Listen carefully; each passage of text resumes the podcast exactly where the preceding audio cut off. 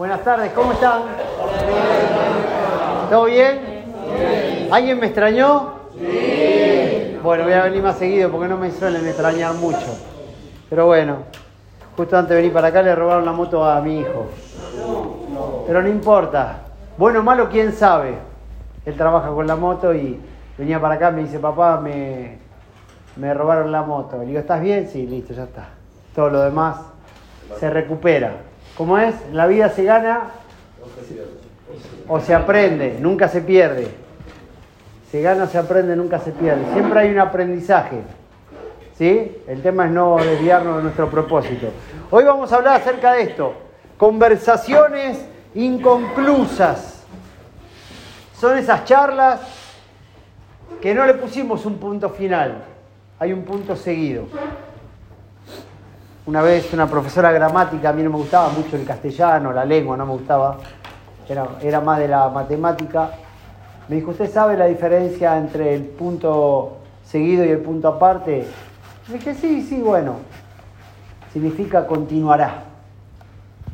Y yo sé que muchos de los que estamos acá tenemos charlas inconclusas. ¿Saben con quién más conversamos nosotros?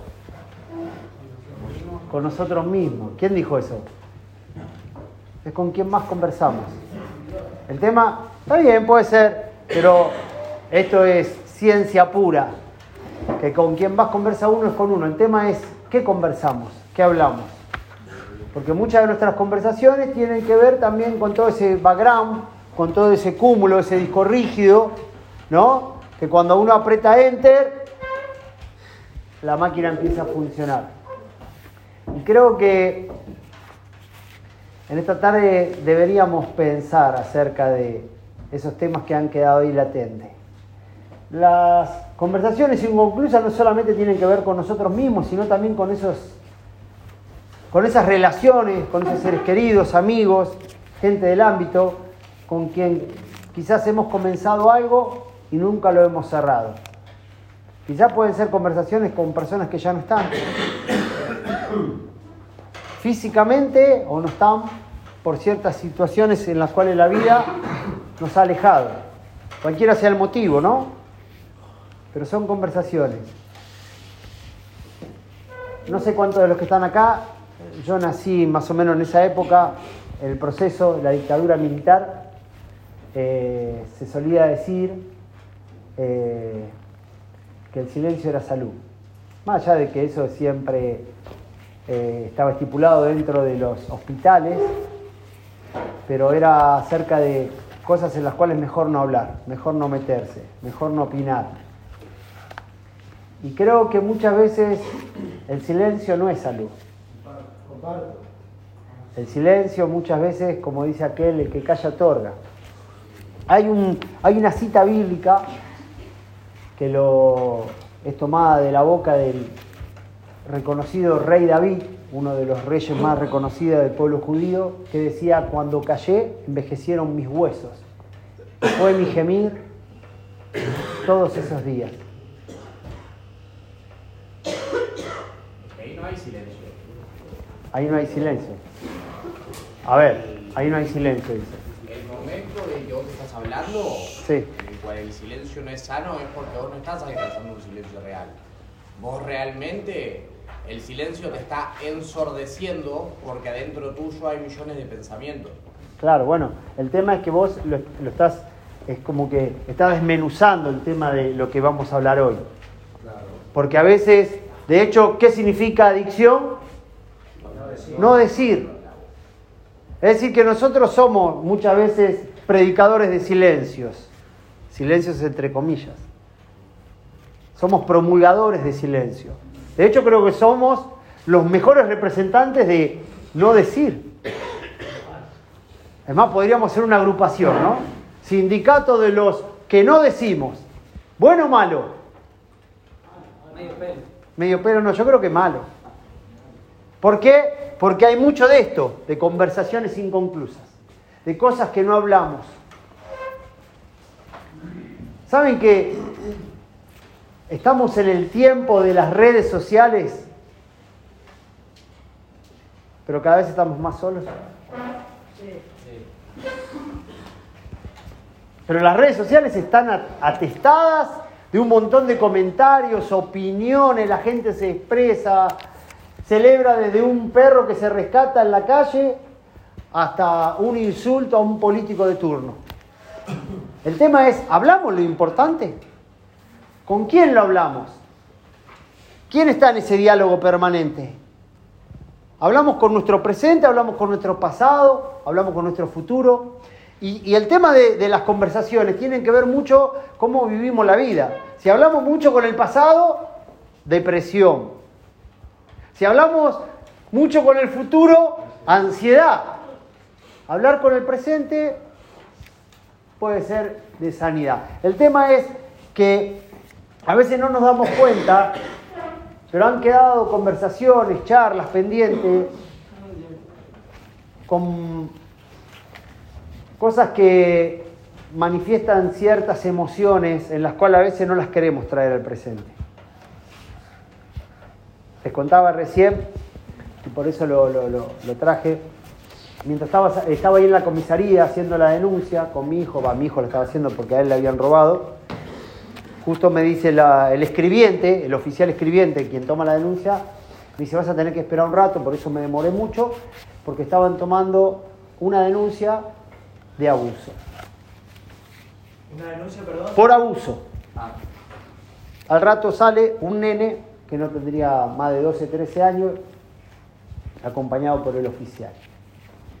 A veces las conversaciones de abuso, preferible no tocarlas porque son cuestiones que despiertan una emoción brava. Pero lo que no hablamos, lo anestesiamos.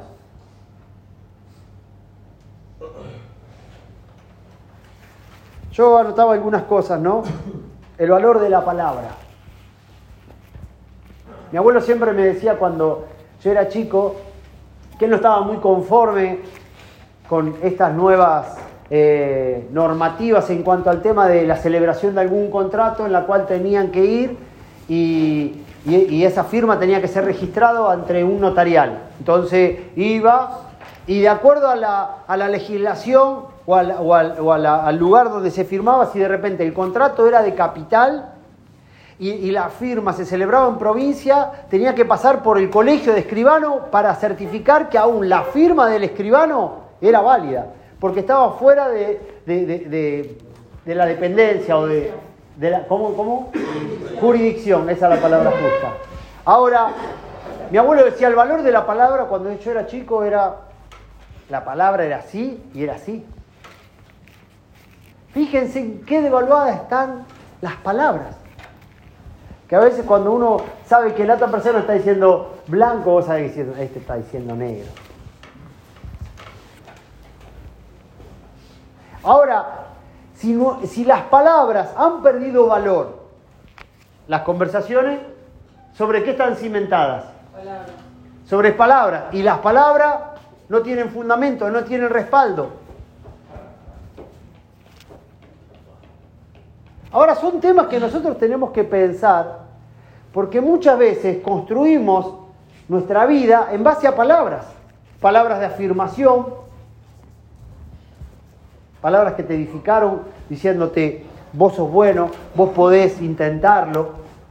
Palabras de destrucción, no sos bueno para nada, sos un inútil, no servís.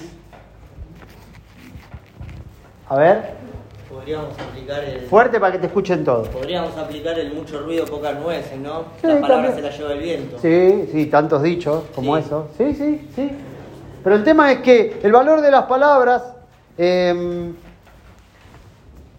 nos ayudan a pensar que a veces nosotros también somos artífices de una maquinaria que sigue reproduciendo, como dijo, ¿cómo era? era Nico, Nico, mucho ruido, pero no tienen fundamento. Todos los que estamos acá, de alguna otra manera, venimos de un duelo, consciente o inconscientemente. Y a veces cuando ese duelo no se logra sanar, lo que transmitimos ¿qué es? ¿Sanidad o enfermedad? Porque damos de lo que tenemos. Si las palabras nos construyen o nos destruyen, ¿con quién tendríamos que conversar para poder em, barajar y dar de nuevo?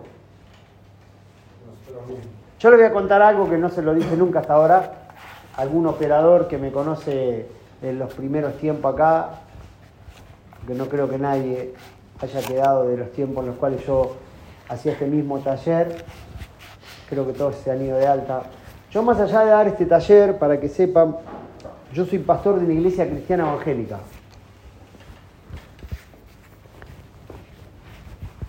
Y cuando yo digo pastor, seguramente se te vienen un montón de imágenes. ¿Sí o no? Comparto, sí. Es como si yo me paro acá y digo, yo soy político. Mm. Que te maquillando. Yo sé el, el criterio social, sé el pensamiento generalizado que tiene mucho de la sociedad. Entonces yo trabajo mucho en cuanto al tema de, mi palabra. Porque cuando de repente alguien está en una, en una vocación como la es mía, porque simplemente lo hago por vocación, y de repente escuchás ciertas palabras que te dicen, no, los pastores son chorros, los pastores son, o te mezclan, dicen, no, igual que los curas.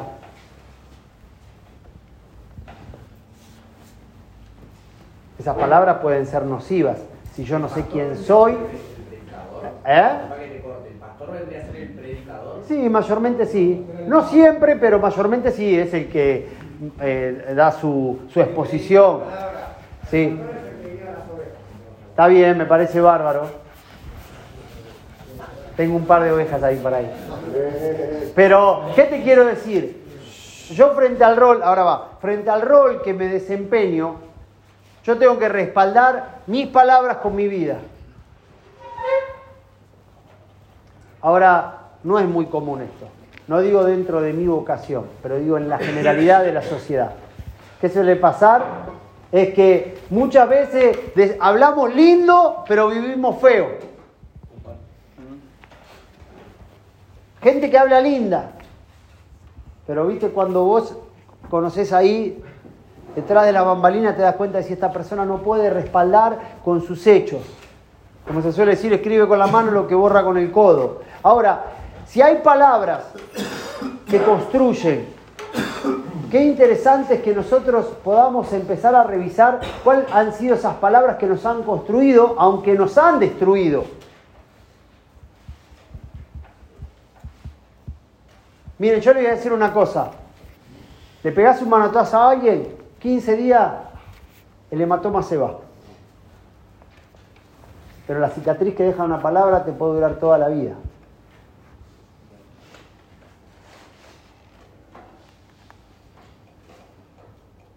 Y se los voy a decir directamente así, sin anestesia. Pero la adicción es el fruto de una palabra destructiva.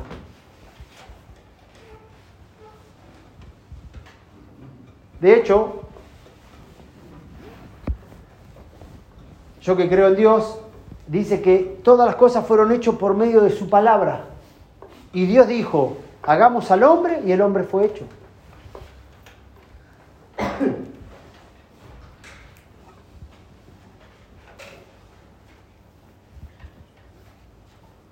Estas conversaciones inconclusas a veces no se cerraron simplemente porque una palabra fuera de lugar, con un tono no adecuado,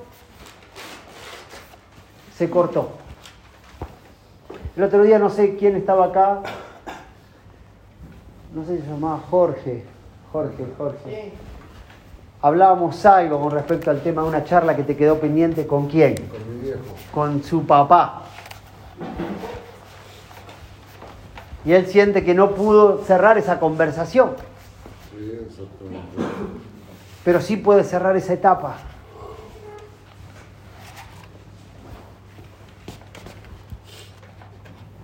Pensando en esto, ¿alguien de los que está acá puede decir, hay una palabra que verdaderamente me quedó como un aguijón y, la estoy descubriendo ahora que, la verdad que me dejó una herida, me dejó...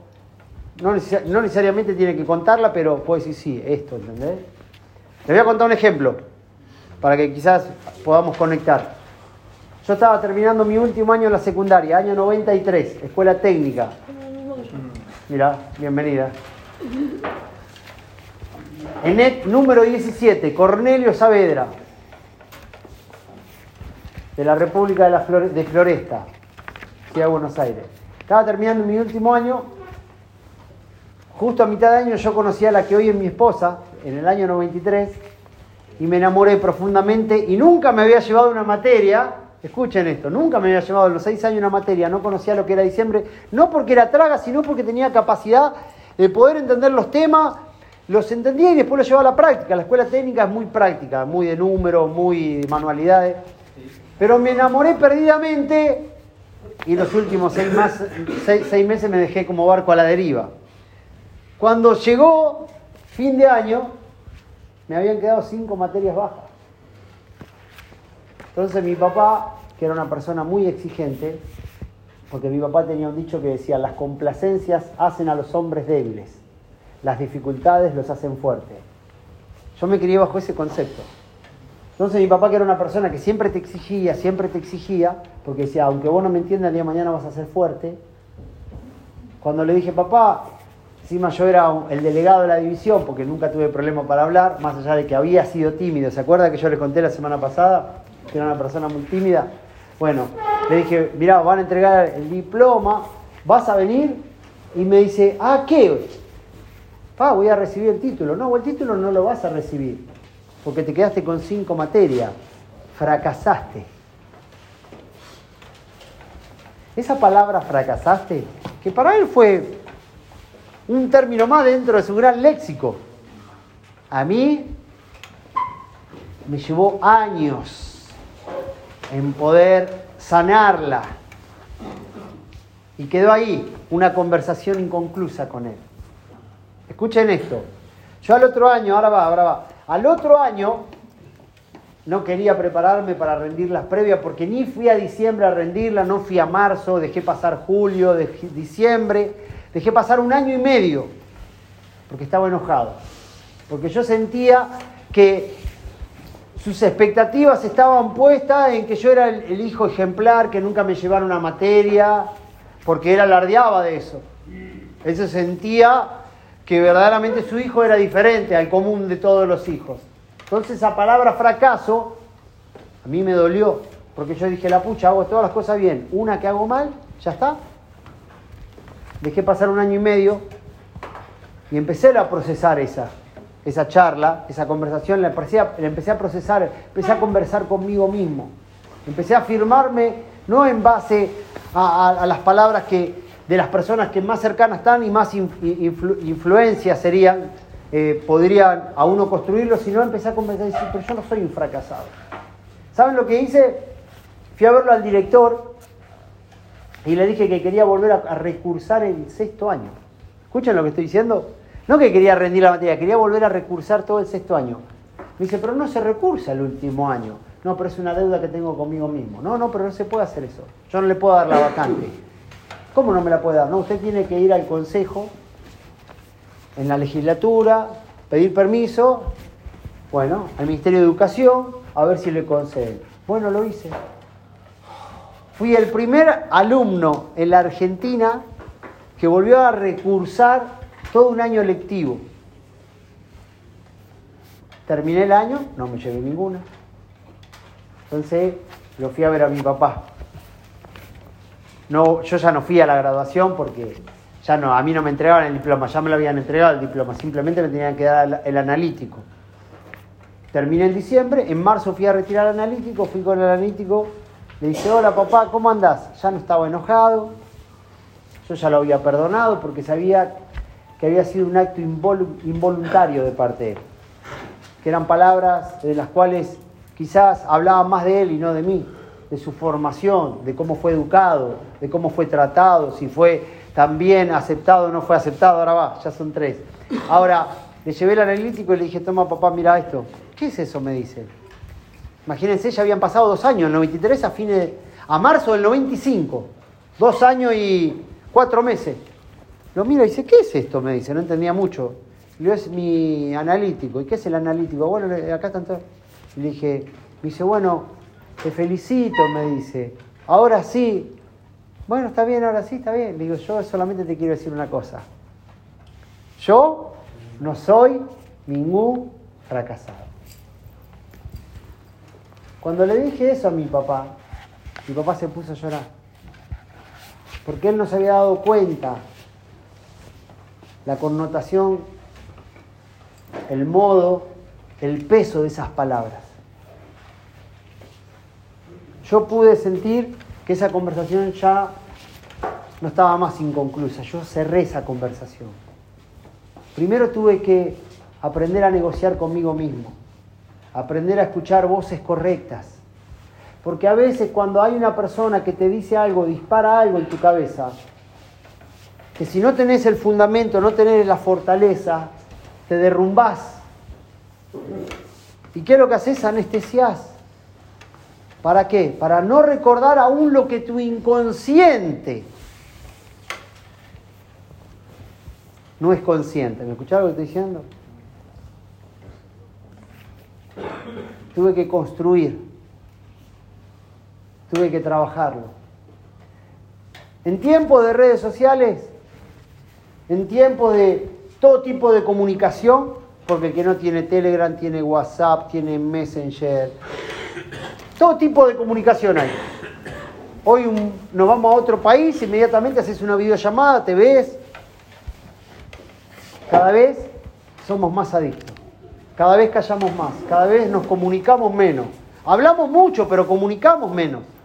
Y a veces lo que decimos es el fruto de un aguijón que ha quedado por una conversación inconclusa que no la hemos podido sanar y a quien, como es el que a, palo lo construye, a palo destruye o algo así.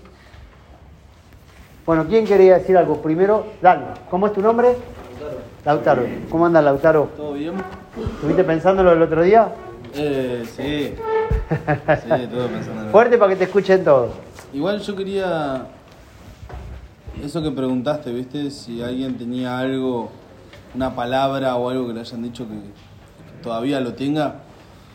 A mí me pasó algo cuando yo era chico, ¿viste? Mi viejo es una persona grande, mi viejo tiene 78 años, escribe en la cordillera, en una comunidad de mineros, eh, bien gente de campo.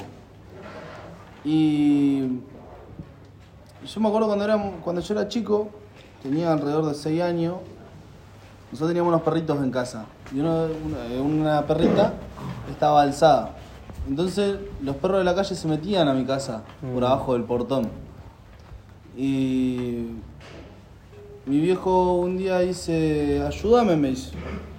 Entonces agarra a mi viejo y pone, pone una maceta abajo del portón por donde pasaban los perros, cuando los perros estaban adentro. Hay un perrito chiquitito, me, había- me acuerdo se había metido un perro chiquitito a casa. Mi viejo, ¿qué hace? Lo deja encerrado, adentro de la casa.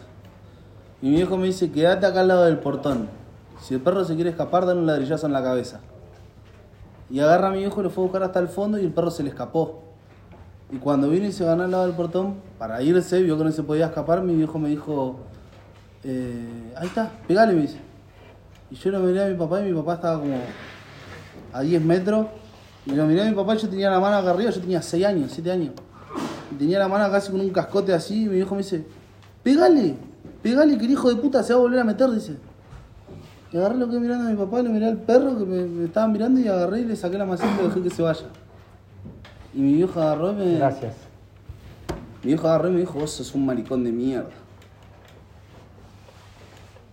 ¿Y te lo creíste? Sí. Bueno, identificate esa espina. Cuando tenés una espina, ¿qué haces? Me la saco. ¿Te la sacás? ¿Cuesta tanto regenerar el dedo cuando clavó una espina? No tanto como cuesta regenerar las heridas del alma.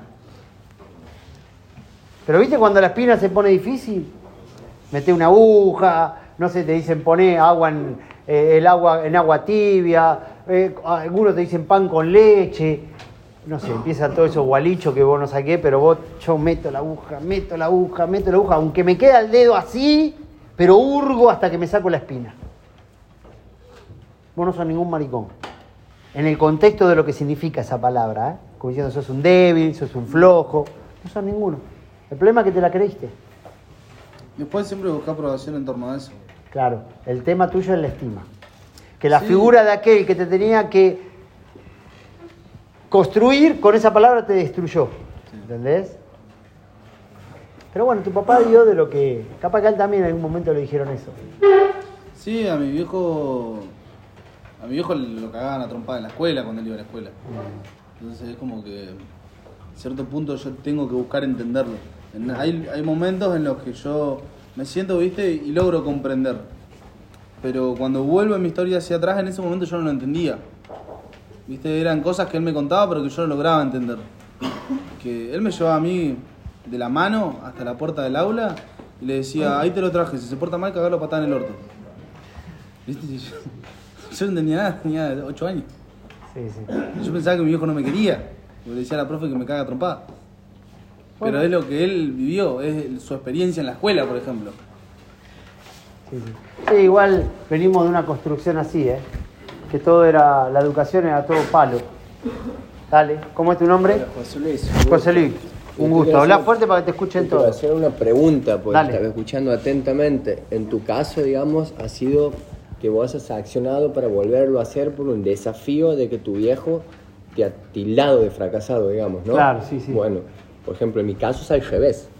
Por no haber terminado nunca nada, algo que he empezado, digamos, siempre he pensado ser un fracasado, ¿no? Y gracias ¿no? bueno, a la recuperación, una de las metas que he tenido para continuar mi proceso, para terminar algo que empiezo. Ahora, mi pregunta es la siguiente.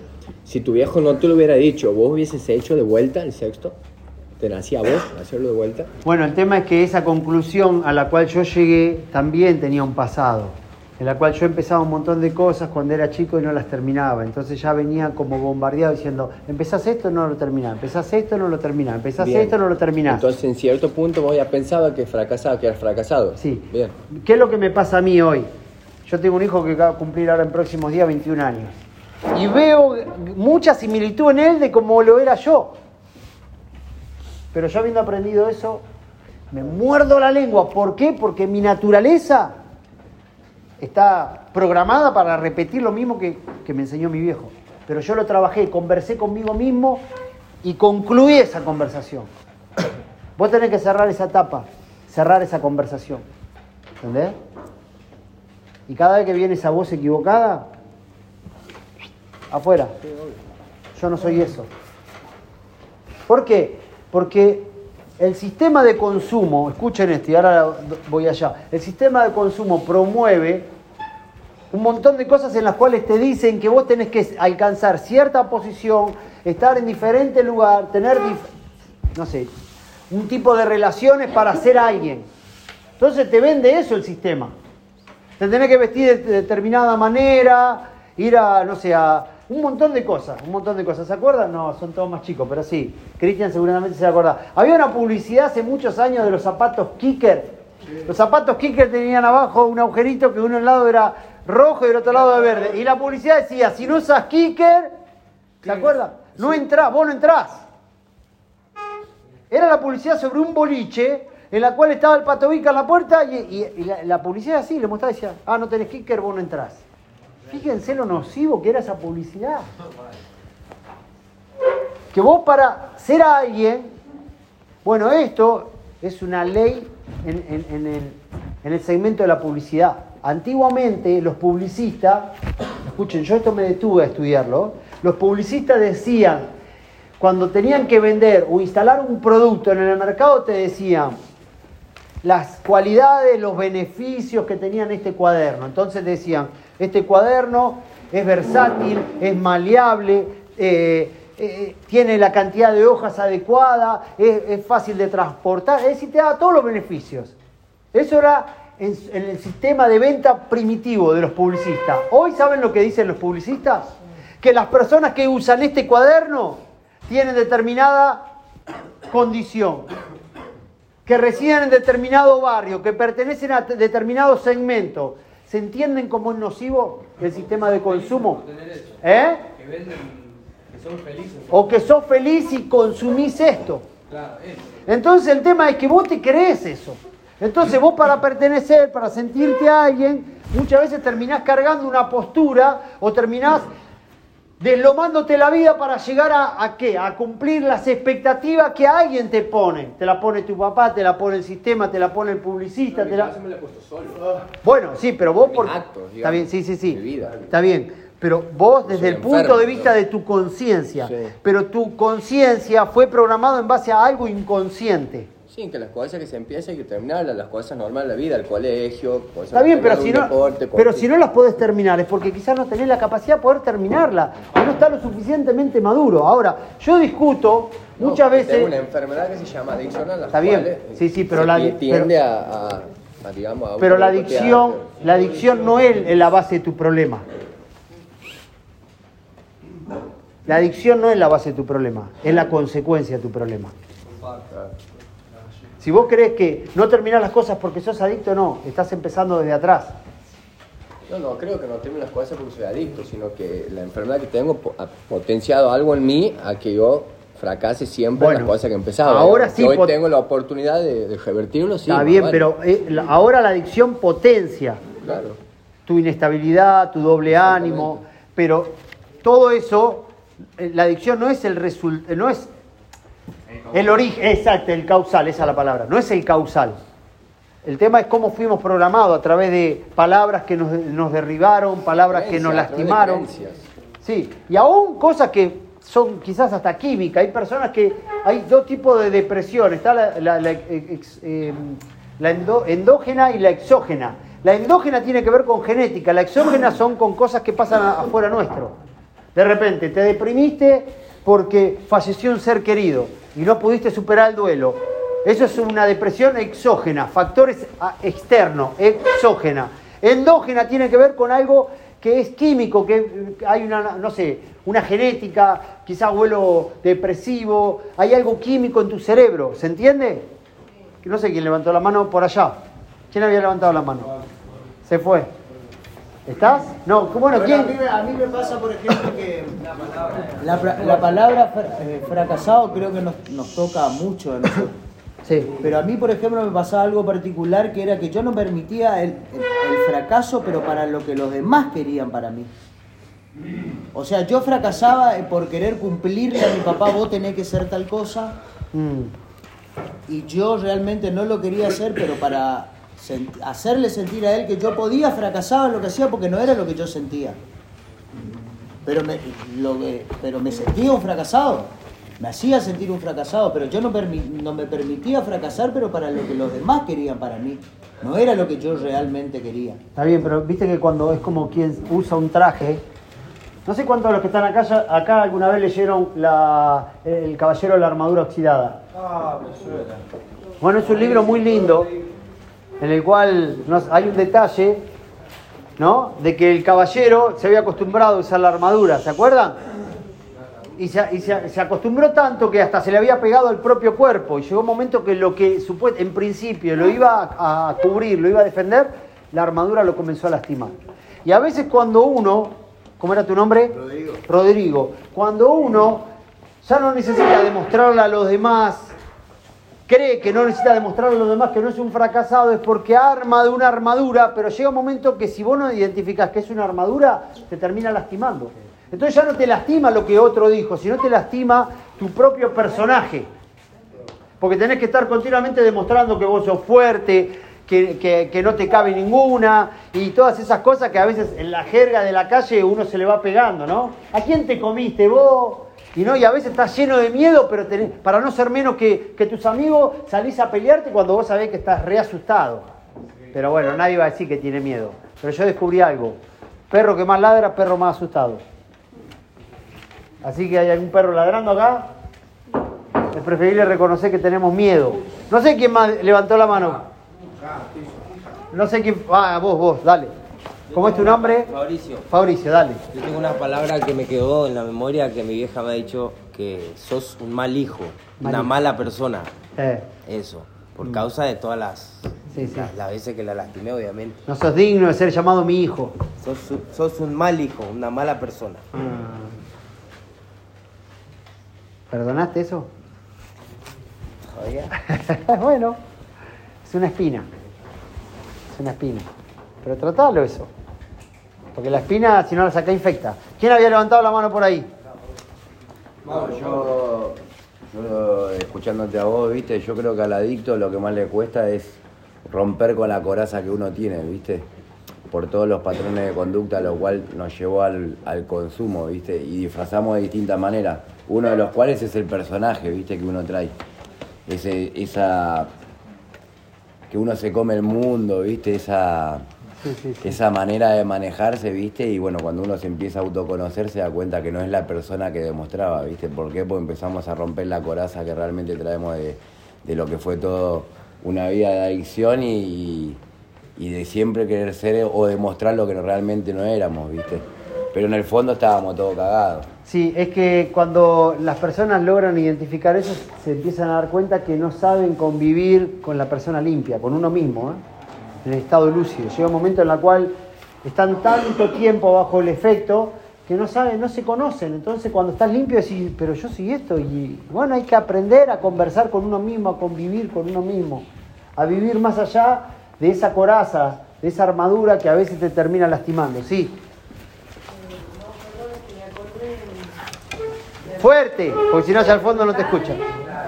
Desde chica mi papá nos dijo algo que nos quedó, yo creo que nos traumatizó a todas.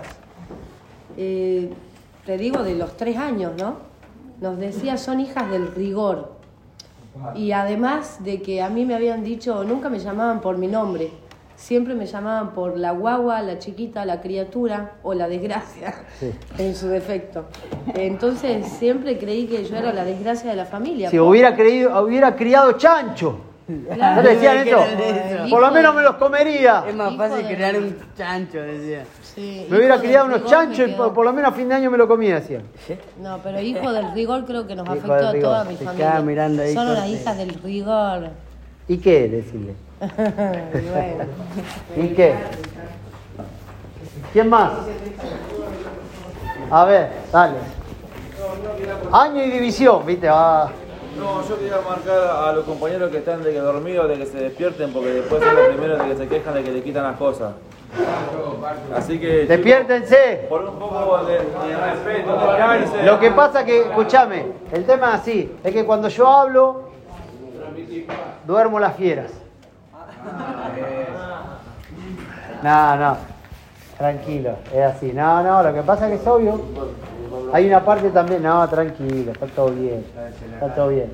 También sé, escuchen, aunque ustedes no lo crean, como diría el viejo programa, aunque usted no lo crea, que también yo toco temas en cuanto a tenemos un mecanismo de defensa. Saben que la mente también tiene un mecanismo de defensa y cuando habla ciertos temas en los cuales eh, uno no sabe cómo procesar, se apaga la máquina.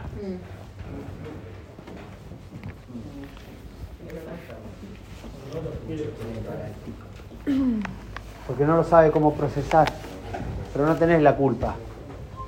Ya en algún momento lo vas a saber cómo procesar. Escuchen algo, un secreto para todo esto, para las conversaciones inconclusas.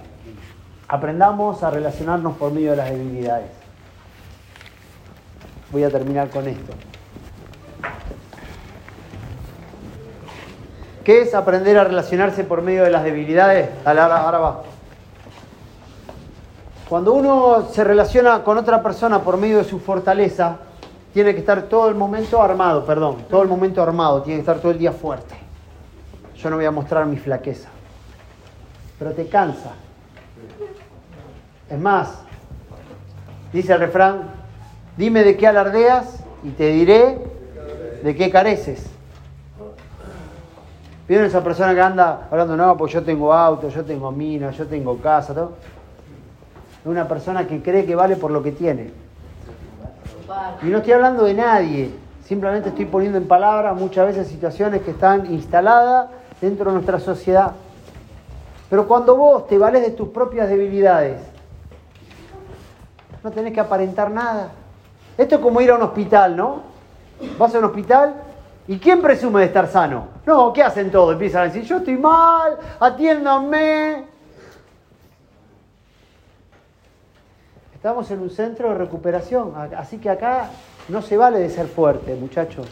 Conversemos desde la debilidad, hablemos de nuestros temores, compartamos nuestras dolencias. Esas son las mejores conversaciones que podemos establecer. El guapo quedó allá afuera. ¿Qué necesitamos? Todo. Y por sobre todas las cosas, ¿saben lo que más necesitamos? Algo que quizás no, eso, nunca nos hemos sentido amados. Porque en definitiva hay dos palabras que nos dirigen, el amor y el temor. Y si hemos anestesiado es porque hasta acá nos han dirigido conversaciones de temor, que nos han construido. Ahora, cuando uno se empieza a relacionar por medio de la debilidad, estamos todos en el mismo equipo. A mí, en mi misión, en mi vocación, siendo pastor de mi iglesia, Mucha gente viene y me dice, yo estoy desilusionado de la iglesia. Ah, ¿Por qué? No, yo fui a una iglesia y vos no sabés. ¿Qué? ¿Vos no sabés qué? No, toda la gente tiene problemas. pero para eso va a la iglesia. No, pero este me mintió, este. Y, pero es obvio, si nunca se te va a dar de alta. Y en el tema de la salud mental, tampoco nunca se te. No vas a poder decir yo ex adicto. ¿Qué te dicen? Adicto. Bueno.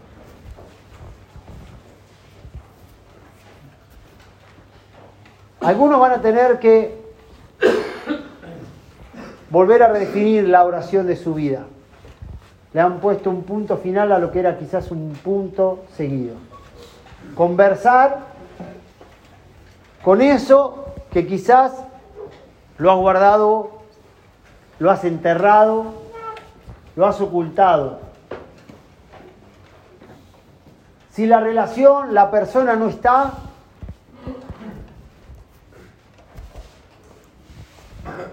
sanalo, perdoná. Aún perdonate vos de haberte creído esas palabras. Si está, busca el momento, busca el lugar. Pero las conversaciones no pueden quedar inconclusas. Hay un refrán que dice, más vale una flor en vida que una corona después de muerto. No estaba hablando acerca de una flor, una corona de flores. Lo que está hablando acerca de vivir al día, muchachos, chicas, de vivir al día, que no se ponga el sol sobre tu enojo. A mí en mi tarea, muchas veces de aconsejar a familias, a matrimonios, hay parejas que se van a acostar en la misma cama totalmente enojados, padres que se van a acostar eh, con hijos enojados. Todo esto es el fruto de conversaciones no inconclusas. Estamos acá porque no hemos puesto en palabra las cosas que nos han pasado. Quizás no hemos tenido la herramienta o no eh, la, hemos sabido identificar, pero ahora sí estamos escuchando cosas que despiertan ciertas cosas que sí sé por dónde vienen. ¿Quién me quería decir algo? Alguien había levantado la mano. Ah, acá está. Fuerte. Sí, no, yo me quedó algo grabado toda la vida, ¿viste? A ver, ¿qué te quedó grabado? A mí, no de la persona en sí, no me llegó transmitir el mensaje, pero a través de mi abuela. ¿viste? A ver. Mi viejo falleció cuando yo era muy chico. Y bueno, eh, compartimos una enfermedad entre los tres que cuando yo pregunté por me decían, tu mamá no se quería cuidar, tu papá no se quería cuidar. Y yo pregunté por qué, ¿viste? Siendo muy chico. Porque no te querían enfrentar a vos, me ¿Y qué significa eso para vos? Nada, que prefirieron... Decilo. Abandonar que compartir este dolor, ¿viste? Mm.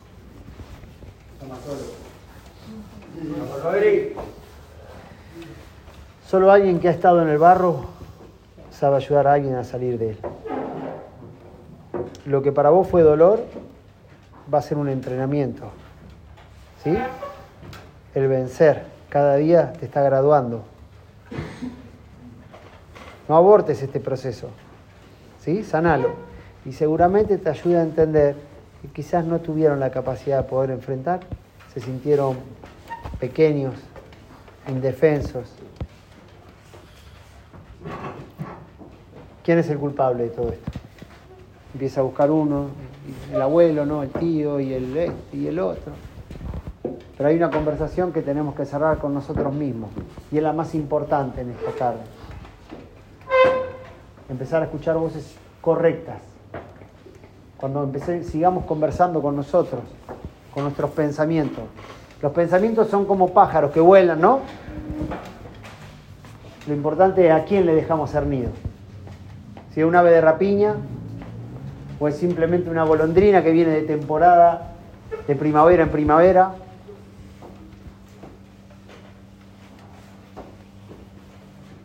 ¿Qué vamos a seguir conversando entre nosotros? Y creo que es lo fundamental, porque todo se construye en base a la palabra. Y si la palabra no tiene valor, marquemos un precedente. De acá en adelante, que nuestro sí sea sí y nuestro no sea no.